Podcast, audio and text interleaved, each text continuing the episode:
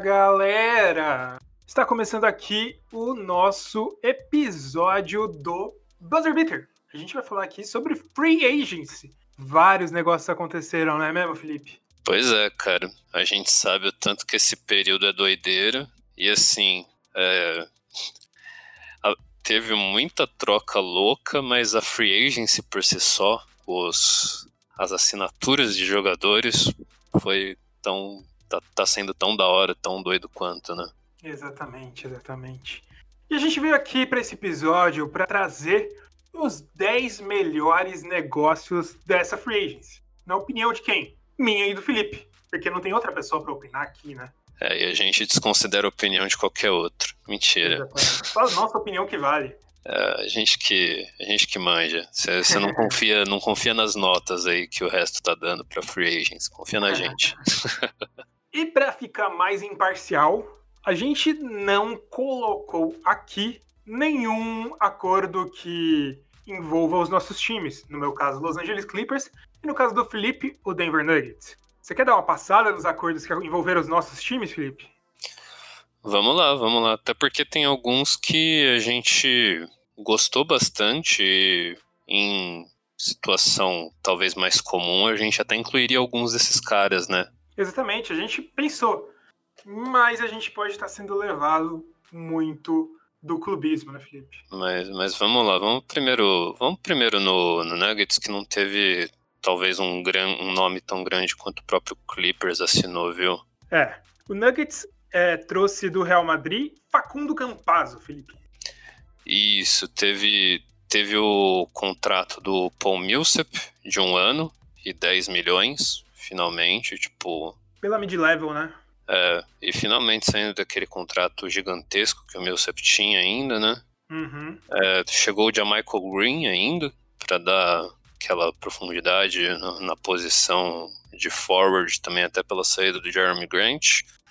Mas eu acho que o mais legal aqui dessas assinaturas foi realmente o Facundo Campazzo, que, assim, quem, quem acompanha o basquete internacional é, principalmente talvez até o nível de seleção, sabe o quanto que esse cara joga bola, cara.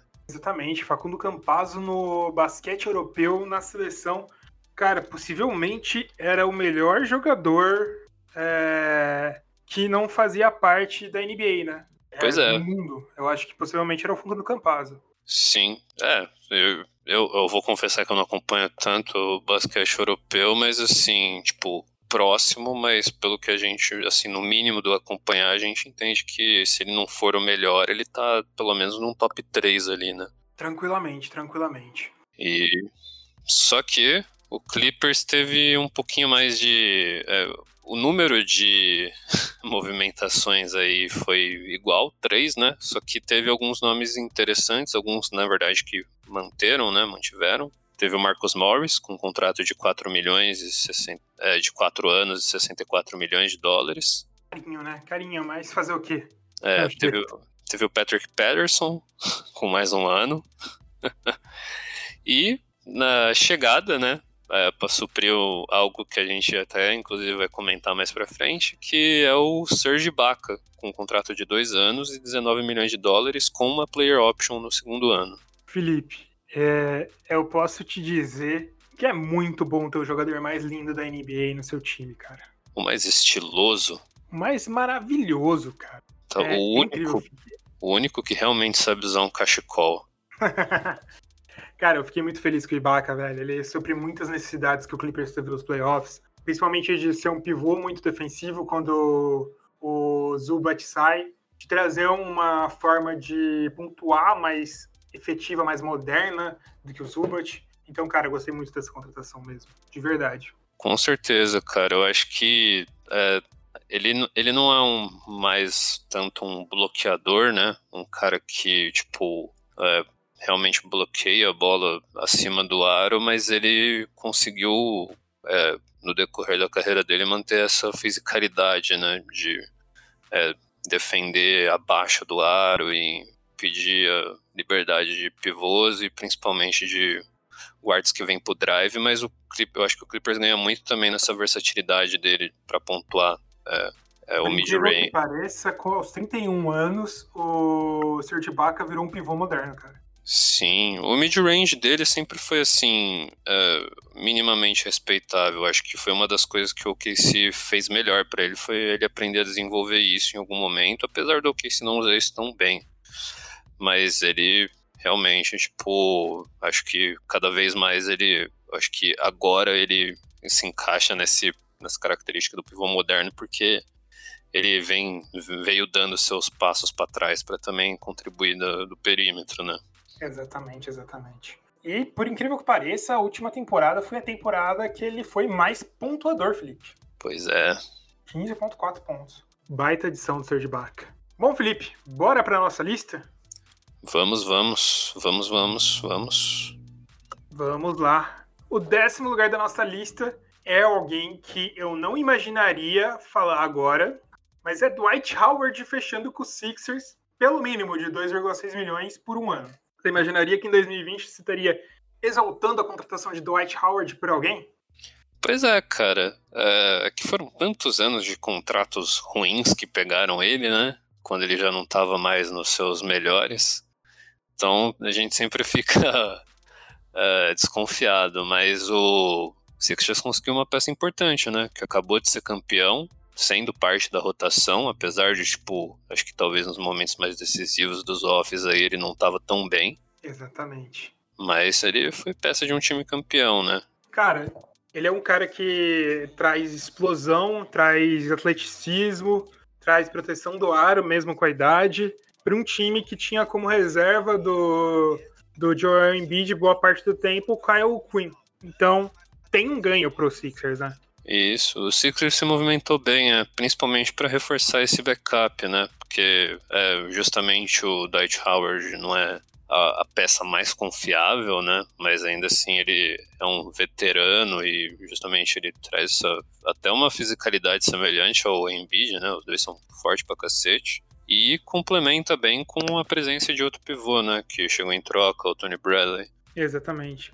Tony Bradley, eu não confio muito nele, não, cara, mas é, ele não. Ele não, nunca fez nada, vamos ser sinceros, mas, tipo. É, vamos dizer que o Dwight Howard é o backup imediato e talvez ter um cara, ele junto com o Tony Bradley, pode, pode servir para a própria carreira do Bradley. É, então. É, tem que, tem que aguardar, né, Felipe? Vamos aguardar, vamos ver se Tony Bradley fica alguma coisa interessante, mas ah, sim, Dwight, é... Dwight Howard traz, traz uma profundidade bacana pra esse time, eu acho. Sim, é, eu tô falando mais do upgrade na posição de center mesmo, que era muito dependente da entrada do Queen e agora, tipo, no mais, no mais, tem dois pivôs aí agora. Só temos que levantar o sinal de alerta. Esse negócio é bom, mas o Dwight Howard só teve uma temporada relevante nas últimas muitas.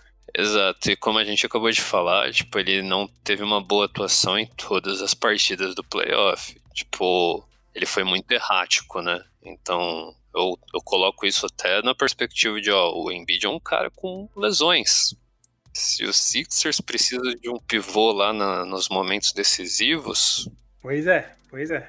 é tem que aguardar para ver o que, que vai dar certo, né, Felipe? Tem que aguardar para ver o que vai dar certo. Sim, Bom, mas não foi um gasto é... absurdo. não, não foi, pelo menos não foi. O nono lugar também é um pivô, Felipe. Tristan Thompson, que foi pro. É do Cleveland Cavaliers e foi pro Celtics por dois anos, 19 milhões, o valor da mid-level exception. O Celtics, em teoria, sofreu muito nesses, nessa free agency, né? Perdeu de graça Gordon Hayward, inclusive tem histórias de que Danny Ainge tinha um olho maior que a barriga e por isso perdeu de graça. Mas trouxe finalmente um pivô de respeito para esse time, né? Antes tinha o Daniel Tais, que não é ruim, mas Tristan Thompson é um baita upgrade para a posição, né? Sim, principalmente pela capacidade reboteira dele, né? E ele até é uma presença razoável no, na parte ofensiva, mas acho que não, não é isso que fez ele ser titular do Cleveland Cavaliers quando o LeBron tava lá, né? Exatamente ele, ele ajudou muito naquele time de 2016, pegando rebote, servindo como presença ofensiva no ataque, ajudando bastante esse time, tanto ofensivamente, defensivamente ele peca um pouco, mas eu acho que o que esse time do Celtics precisa, um time do Celtics que abusa bastante da linha de três, é ter um grande reboteiro lá embaixo. E ele vai fazer pontos a rodo de segunda chance nesse time, eu acho, Felipe. Com certeza. E eu acho que esse, assim, uma das coisas que esse Celtics tem de muito bom no Thais é, são os, os screens, né? Tipo, a criação de oportunidades para quando você tem com a bola ou fora da bola, esses caras como Jason Tatum, o Jalen Brown, o próprio Kemba. E o Tristan, ele é um bom screener. Tipo, ele fez screens para Kyrie Irving, para LeBron James. Então, tipo, é um reconhecimento de jogo que agrega também, né? Exatamente, exatamente. Bom, é, na oitava posição, Dario Saric renovando com o Phoenix Suns. 27 milhões por três anos. Também basicamente o valor da mid-level. Cara, eu, eu gosto do Saric mais até do que eu deveria, cara. É, ele, ele é aquele jogador que a gente, tipo, temporada a temporada, parece que ele poderia ter feito mais. Uhum. Ou que vai fazer até mais na próxima. Mas, assim, por características, por qualidade, pelo que ele pode agregar com o time, o Saric é um jogador muito inteligente, cara, e muito versátil para a posição que ele joga. Ele é um grande role player, cara. É um excelente role player, né? Exato. E, e o Suns que, assim, tem, tem feito bons movimentos aí, né? Sim, sim, sim. A free agency do Suns foi excepcional, né, Felipe? Cara, eles conseguiram o Chris Paul, eles conseguiram outro nome que a gente vai falar aqui, eles perderam um pouco, eles trouxeram de volta o site, trouxeram de volta o Javon Carter. Então, o time melhorou com certeza, cara. É, tem a chegada de um Jay Crowder, que não é a mesma coisa, né? Mas eu, eu achei. Jay Crowder a gente vai falar um pouco mais acima. Ah, é verdade. Ah, não, então corta isso. Nem vi. Esqueci. Mas é, o time melhorou bastante, cara. Melhorou bastante. E o Saric, cara, eu gosto muito, porque eu gostei muito da, eu gosto muito dele jogando no basquete FIBA. Eu gostei muito dele na primeira temporada do Philadelphia 76ers. É que eu acho que falta um pouco aproveitar as características dele, sabe? Tipo, ele, ele agrega muito em todos os fins. Ele não é nenhum craque em todas as características do jogo, mas ele é aquele tipo de cara que ele faz bem quase tudo. Sim, sim. Só que eu acho que nessa temporada ele foi melhor, cara. Ele que parece que começou a retomar os eixos. Então por isso eu acho que é importante o Suns manter ele. Com certeza. É, o, o Saric, é que o Saric tem, tem mais cacife, fez mais coisa, mas eu tenho um sentimento parecido com ele do que eu tenho com o Rezonja, sabe?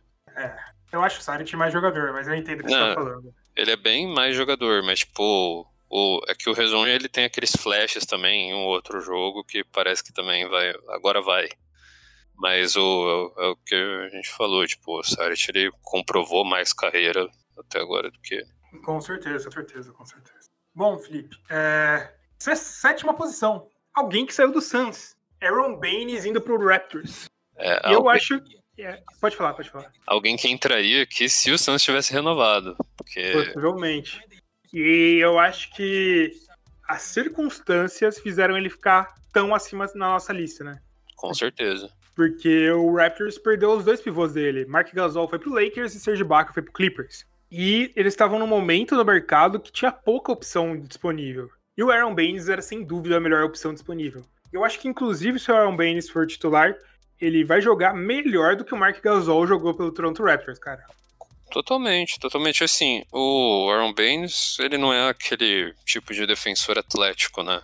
É, mas ele, ele agrega, ele, mas ele também não é, tipo, é, é ele, ele, não é justamente esse cara que defende tanto acima do aro, mas a defesa dele de low post, cara, é excepcional. Ele, ele me lembra muito, tipo, quando o Martin Gortat tava no, nos seus melhores momentos de carreira, sabe? Em que ele era esse aquele não era uma presença defensiva tão forte quanto é o Baines, mas tipo, era um jogador muito inteligente tático e supria muito bem o que o John Wall precisava lá no, no Wizards. E o bom é que o Aaron Baines, cara, nesse nesse ano ele adicionou uma arma muito forte no seu jogo. Ele virou uma ameaça do perímetro, cara. É. Ele, consegui, ele conseguiu derrubar 1.4 pontos a 35%, que é bastante. É, 1.4 de 3 pontos, que dá basicamente 4,5 por jogo. 35%, que é bastante para um pivô. E principalmente para um pivô reserva. Sim, sim. É, é ele passou a ser aquele cara que o time não pode mais deixar completamente livre, né? E... É, ele, ele de certa forma espaça essa quadra, né? É, e isso serve bem para suprir a necessidade de perda justamente de caras como o Gasol e o Ibaka, né? Sim, sim. Achei uma assinatura muito interessante. Eu Óbvio gosto. que eu acho que, no geral, o Toronto Raptors perdeu um pouco nessa parte de pivô, mas o Aaron Baines é um baita jogador que vai diminuir essa perda. É, ele não, ele não é um, um um que completa os dois que saíram, né? Principalmente sim, porque sim. O, o Ibaka teve um ano foda esse profissional é tacar screen. Na sexta posição, Felipe. Deixa eu achar aqui o contrato Três anos, do Wood. 41 milhões de dólares. Isso dá o quê, Felipe? Isso dá quanto? Mais ou menos, sei lá, 14? 3,5 por Eu tava achando que ele ia sair pra um valor muito caro. E o Rockets finalmente tem um pivô de novo, né? Precisava, né, cara? Precisava. Só para dar um exemplo do que você falou, é, em fevereiro ele saiu com 19 pontos e 9 rebotes. E em março, que teve só 5 jogos, mas é, um, é uma base para análise, saiu com 26 pontos e 9, 9 rebotes, cara. A gente vê nas médias dele, podem não chamar tanta atenção, mas se a gente pega o fim da temporada dele, ele melhorou bastante, hein, Felipe? Sim, sim. E é aquele negócio, ele é, tem. Talvez no Rockets ele tenha espaço para se concentrar em outras áreas do jogo, né? Pode ser que ele não pontue tanto, pode ser, mas é, também a gente tem que entender o que, que vai acontecer desse Rockets, né? Como que vai jogar. Exatamente, Felipe, exatamente. É, quinta posição, o senhorzíssimo desgraçado Montrezl Harrell que assinou por Lake, com Lakers por dois anos de mid-level. Desgraça, essa desgrama, esse encosto, esse nojo do Montrezl Harrell. Ah, se ele recusar player option, o Clippers pode pegar de volta no segundo ano. Eu prefiro dar um max no inside do que trazer de volta o Harrell. ai, ai. Eu, eu... eu não queria o Harrell de volta no Clippers, mas é foda foda. Certeza que o Harold tá fechado com, com o Lakers desde o momento que ele assinou com a Clutch Sports, principalmente desde o início da bolha, cara. Desde o início da bolha, cara. Eu fico muito bolado com isso. E é foda, porque no Lakers, eles são uma peça que eles precisavam, que é uma pontuação forte vindo do banco. Quando você pode descansar o Anthony Davis e o LeBron James, né? É, o Lakers fez muitos movimentos, né? Exato. Manteve o KCP, trouxe o Schroeder, que também é uma opção de pontuação, saindo do banco, ou como próprio titular, né, já que não tem mais, mais Rondo. É, mas o Tress foi, foi excelente, cara. Assim, sendo bem sincero, eu acho que ele até conseguiria um contrato melhor. Ele conseguiria o dobro disso tranquilamente. É, talvez o que ele voltaria pro Rocks, mas o que o Christian Wood conseguiu lá, ele conseguiria fácil reports que falam que ele tinha ofertas muito maiores do Charlotte Hornets, por exemplo. Sim. Então... É, ele, ele é fechado com o LeBron também, né? Até por causa do, da porra da agência. Então. Mas aí eu fico com algum questionamento, cara. Quanto disso acabou interferindo na performance dele? Porque ele foi horrível nos playoffs. Tipo, nojento de ruim, né? Não sei, cara. São suposições, né, cara? Suposições. É, porque, assim, é, não dá pra falar que porra, o cara foi tão mal propositalmente estando num time campeão, sabe? Era uma chance dele ser campeão. Recusar um campeonato para tentar ser campeão no outro. Ele tem que ser muito escroto pra fazer isso. É, no, no, pra mim, eu prefiro acreditar que não faz tanto sentido, mas. No mais, no mais, foi uma baita contratação do Lakers, né? Você pode xingar o baita. tanto que quiser. Baita, foi um estilo do danado, cara. Você nunca consegue jogador do, do calibre do Harold por, por esse valor, cara. É. Bom, é, mudando para a próxima posição, Brandon Ingram renovou com o Pelicans. Demorou, mas renovou, né, Felipe?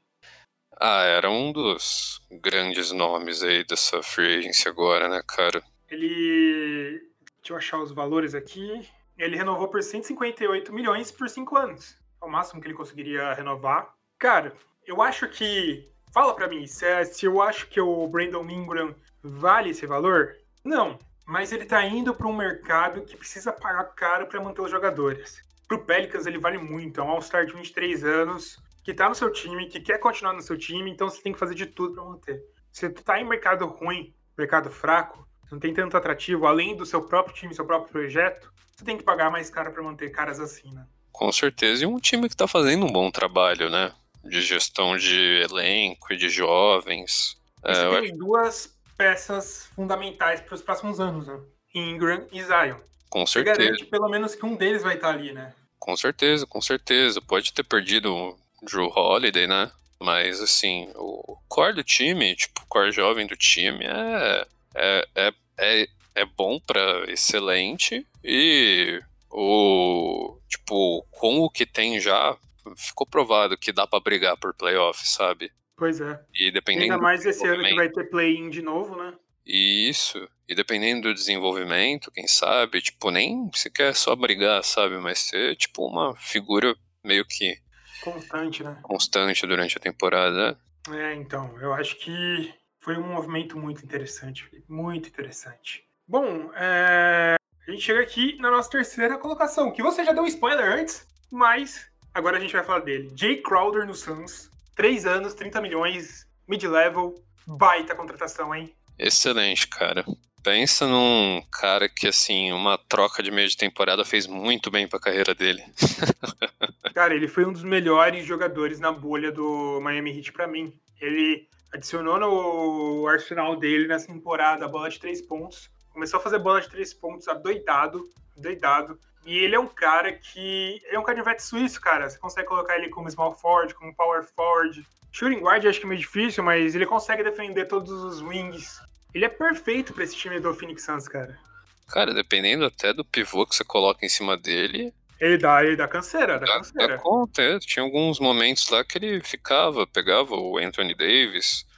Assim, eu, eu, eu, eu acho que nos momentos mais decisivos, ele foi meio mais errático nas bolas de três, né? Mas aí também é um pouco do, do que o próprio Hit faz. Tipo, pegou a bola, mano. Você é chutador? Gatilho, manda. É, é, o que fez o próprio. É o que fez o Jay Crowder, acho que evoluir, é o que fez o Duncan Robinson virar uma das grandes descobertas aí da liga.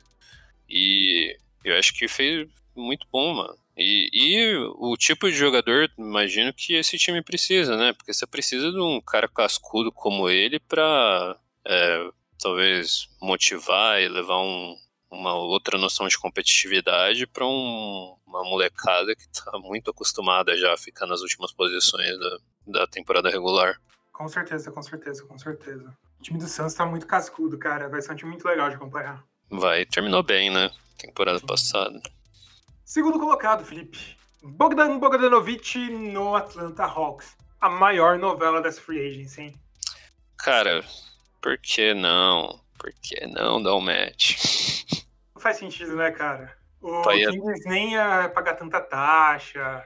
Troca no meio da temporada por, por uma escolha de segunda rodada já tá melhor do que agora, né? Pois é, per perdeu ele de graça, sabe?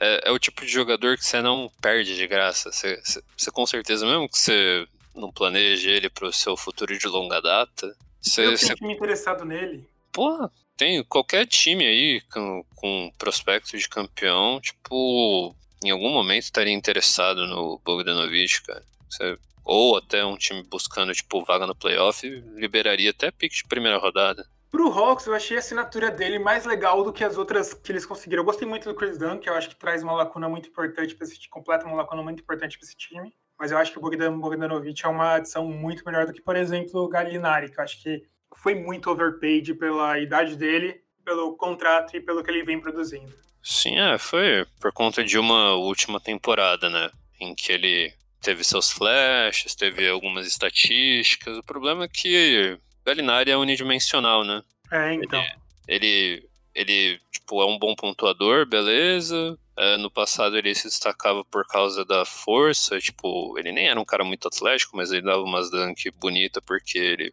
passava todo mundo na base do peso mesmo. Só que hoje, cara, Hoje ele não vale esse, esse valor aí, o que deu uns 20 milhões por ano? Pelo menos 20 milhões por ano.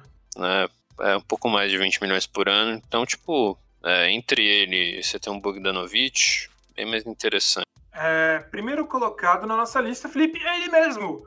Fred Van Vliet. 4 anos, 85 milhões, né, cara? Vai ter contrato na medida do que ele merece. Não pagou muito, pagou o que precisava, né, cara? Com certeza, sem comprometer, tipo, muito cap futuro. Uh, pensando em manter um cara com alta produtividade, que possa substituir o Kyle Lowry e que tem uma boa identificação já com a cidade. No jovem, ele tem só 26 anos, né? Uhum. Uh, e, assim, uh, para parear também com a própria estrela, né? Você precisa manter um cara desse nível, até pensando talvez na, na própria manutenção e felicidade do próprio Siakam, que pode não ter sido o melhor nos playoffs, né? Mas ainda assim, tipo. É o Siakam, né, cara? É, necessário. E eles ainda mantêm flexibilidade para no próximo ano tentar ir atrás de voos maiores, né? Com certeza, cara, com certeza. É, o Raptors, assim, é uma gestão contratual impressionante, cara. Absurdo, né, cara? Onde acha jogador, onde consegue converter jogador em bons jogadores. Tipo, o Van Vliet foi o, o maior undrafted, o undrafted mais bem pago da história, né? E não foi overpaid, né? Hum, e não foi overpaid, com certeza. Pô, putz, cara. É, Incrível, incrível, cara, incrível. Masai Ujiri. Masai Ujiri é um monstro, cara, é um monstro dos negócios. Impressionante, cara, impressionante mesmo. Bom, Felipe, tem algum outro free agent que você gostaria de, de destacar? Alguma assinatura que você achou legal? Bem, a gente falou as duas no começo, né? Que, uhum. assim, muito boas, muito boas mesmo. O próprio Toronto fez um bom trabalho, né, em manter o Chris Boucher. É um jogador muito interessante, eu gosto dele. Isso, o, a gente tem o, alguns mercados também que tiveram que pagar seus grandes milhões para manter boas estrelas. Tipo, você tem o Kings, que por mais que tenha perdido o, o Bogdanovich, fez o que precisava para manter o Darren Fox. Sim, sim, sim, sim. Acho bem interessante, cara, bem interessante. O Darren Fox foi muito bom, as renovações do geral foi muito boa. O Donovan Mitchell. Eu gosto do Carmelo Anthony também, recebendo, continuando com um ano e o um mínimo de veterano. Tipo, pode não ser mais o grande Melo, mas eu acho que ele já provou o quanto que ele pode contribuir como role player. Eu gostei da troca do Clippers que trouxe Kennard, falando do meu time agora mesmo.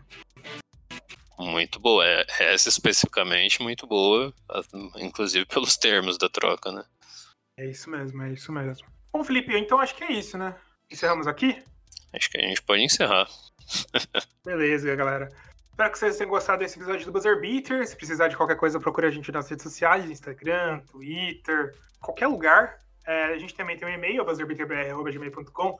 Manda suas críticas, sugestões, dúvidas, perguntas. É, se quiser contrato comercial também, pode mandar pra gente. A gente aceita sempre patrocínio. É isso, galera. Tamo junto. Valeu!